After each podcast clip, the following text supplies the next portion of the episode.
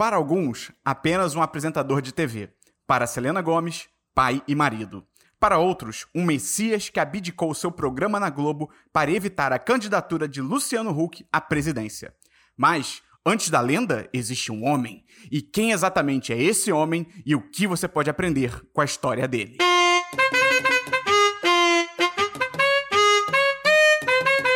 Foda! Deixa os garotos brincar! Foda! Olá, tudo bem como vai? Eu sou Matheus Esperon. Seja muito bem-vinda, seja muito bem-vindo a mais um episódio do Esperon que Ouça, meu podcast solo aqui no 1010. E hoje nós vamos correr a história de uma das maiores celebridades do Brasil, para no fim a gente chegar a uma grande lição que algumas pessoas aí teimam em não aprender e pode mudar suas vidas profissionais. Hoje nós vamos falar sobre ele, Fausto Correia da Silva, também conhecido como Faustão.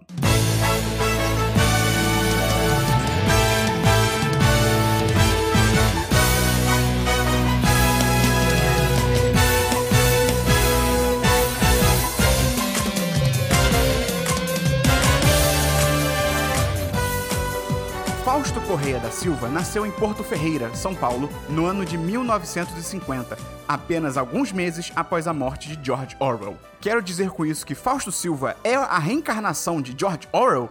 Não sou eu que tô pensando nisso, é você. Faustão começou como repórter de rádio aos 14 anos. O que eu acho incrível ficar pensando que se as pessoas ouviam as matérias se ligando que eram quase que uma criança dando as notícias, né? Outros tempos.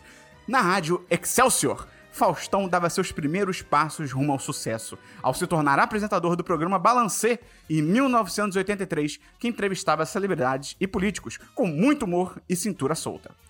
No ano seguinte, em 1984, um famoso produtor da época visitou a gravação do Balancê e ficou impressionado com o jovem Fausto. Se é que você pode chamar alguém que se chama Fausto de jovem, é o nome de idoso, todo mundo sabe. O produtor então propôs levar toda a equipe para televisão, no programa que ficaria conhecido como Perdidos na Noite, inicialmente na TV Gazeta e depois na Band. Em 1989, na ascensão mais meteórica da sua carreira, Faustão foi cooptado pela Globo, estreando o hoje clássico Domingão do Faustão nas tardes de domingo, indo muito além do seu milésimo episódio, marca atingida pelo programa ainda em 2008. Mas todo Jesus precisa de um Judas na sua história. No final de 2020, após 31 anos de Domingão, com cotas de publicidade estimadas em 1,2 milhão por inserção ao vivo, com um anúncio de 30 segundos no intervalo do programa custando 376 mil reais, a Globo deu um ultimato ao nosso herói. Faustão só continuaria na emissora se deixasse os domingos e fosse para um novo programa semanal nas noites de quinta da programação. Pelo que parece, talvez fosse uma vibe meio Jô Soares misturado com altas horas. Sei lá, o ponto é que Faustão ficou contrariado, recusou a proposta, se sentiu ofendido e assinou seu retorno à Band para 2022, marcando para o dia 26 de dezembro desse ano o seu último Domingão no Faustão e sua despedida do público. Mas o Judas da Bíblia, pelo menos, se arrependeu.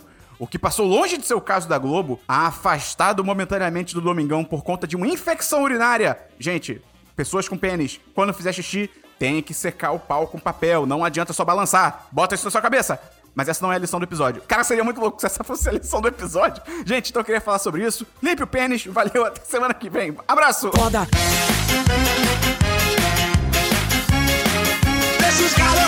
Puta vida!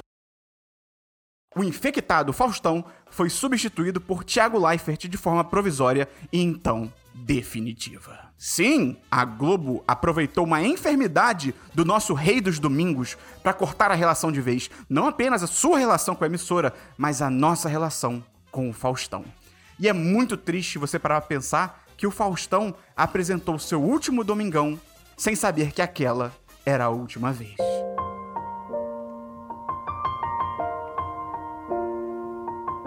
Brincadeiras à parte, claro que eu não acho que dá pra enxergar um cara que recebia um salário mensal de 5 milhões de reais na Globo e agora vai receber 2 milhões na Band como vítima. Né? Vítima somos nós, é você que tá ouvindo o podcast, sou eu. Mas dessa história dá pra tirar um aprendizado que muita gente precisa internalizar. Não vista a camisa da empresa. Se até o Faustão, que trouxe literalmente dezenas ou até centenas de milhões de reais pra Globo ao longo de mais de 30 anos de trabalho, foi descartado desse jeito, Imagina você, que é só um brasileirinho aí na empresa que você trabalha. Óbvio, não tô aqui falando pra ninguém ligar o foda-se no trabalho, não fazer nada. Se dedique, ajude, faça um bom trabalho. Mas não vista a camisa da empresa e imponha limite nessa relação. Por isso que, por exemplo, quando dá a minha hora no trabalho, meu amigo, é tchau. Acabou, tá ligado? Acabou o expediente, acabou o trabalho. Não tem essa. Qualquer dia, a empresa entra em crise, muda de estratégia, pivota pra puta que pariu e você pode ser descartado, estilo Faustão, mas sem receber os milhões de salário. Não faça por amor, não faça pela empresa, faça sempre por você e nada mais. Gente, mas falando sério, eu fiquei chocado com essa situação aí do Faustão, assim, de respeito com ele, gosto do Faustão. Talvez eu votasse no Faustão pra presidente? Sim, isso é idiota, sim, mas eu gosto muito do Faustão, cara, eu não sei explicar. Mas eu fiquei muito triste aí por ele, de novo, né? Ele não é vítima, ele tá secando as lágrimas dele com dólares. Mas eu fiquei muito triste, pô, do cara não ter um último programa, um arquivo confidencial do Faustão. Então eu quis trazer essa história aí pro podcast e deixar essa lição mesmo que, cara, vai com calma aí nessa história de vestir camisa, não saia fazendo hora extra que nem um maluco, se valorize um pouco e valorize menos, talvez, a empresa que você trabalha. Mas enfim, gosto do meu emprego, hein? Não tô dizendo que eu não gosto, não. Se tiver alguém do meu trabalho aqui escutando, adoro, tô feliz, hein? Paga minhas contas. Mas é isso. Conta pra mim aí lá no arroba Esperon que goste no Instagram. O que, que você achou desse programa? Comenta comigo. Tá triste pelo Faustão também? Vamos conversar sobre isso. Vamos passar juntos por esse processo de luto nas nossas vidas. Se você gostou, você também pode ajudar a gente divulgando esse podcast, manda para um amigo, uma amiga, uma Faustonete aí que você conheça. E, além disso, você pode entrar no apoia.se barra 1010 ou no picpay.me barra 1010. Falei super rápido, mas tem link aqui na descrição, então você pode ir lá direto e tocar para conhecer nosso programa de patronato e virar patrão ou patroa do 1010. Eu tô falando muito rápido porque eu vou encerrar o programa. Então, é isso, até semana que vem. Um abraço, um beijo, um queijo no seu coração e, Faustão, se você estiver escutando, eu te amo! Foda. Deixa os. Puta